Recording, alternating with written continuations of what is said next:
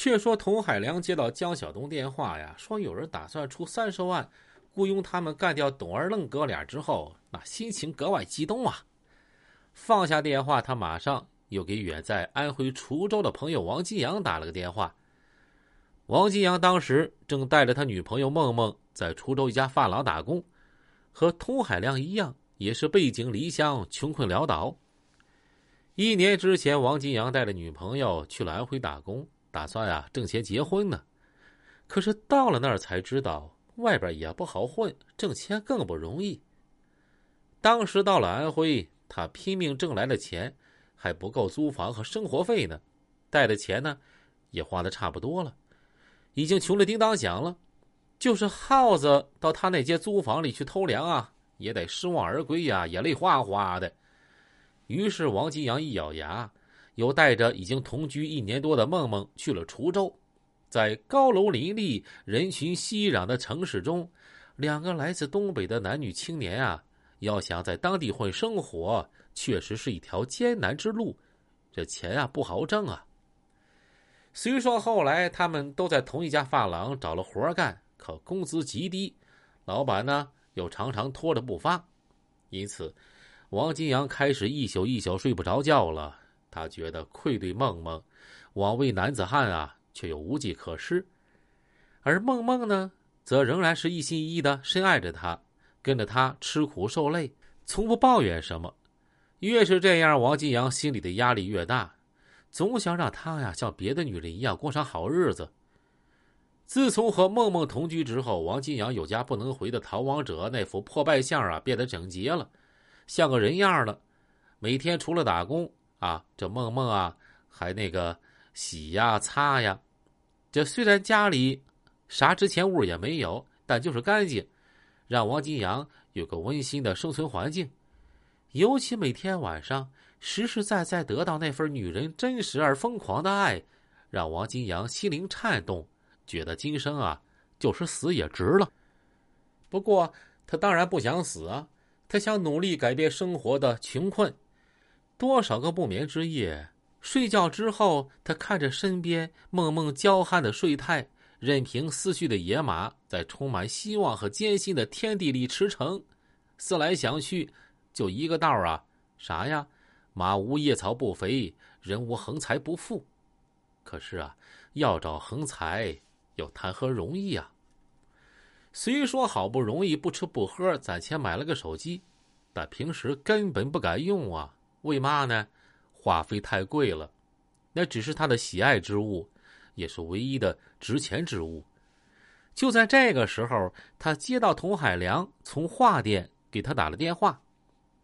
两个人一年多没见面了，但是啊，他们不能放开了谈，长途电话费他们掏不起呀，只好长话短说，开门见山。我说金阳啊，我现在有个事儿，你赶紧回来帮个忙吧。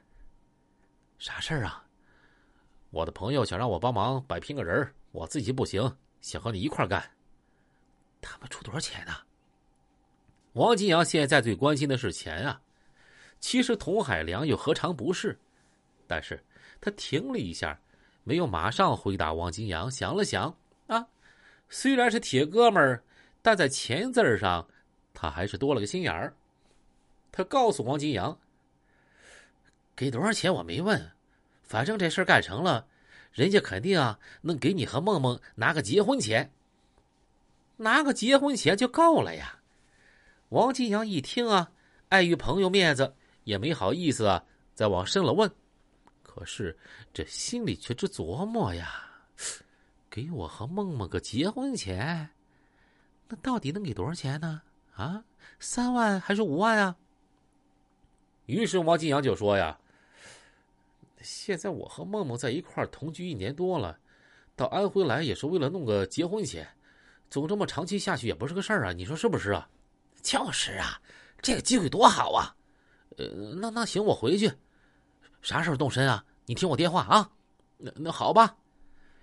几天之后，王金阳正琢磨着这事儿，到时候咋跟梦梦说呢？就忽然接到童海良的电话。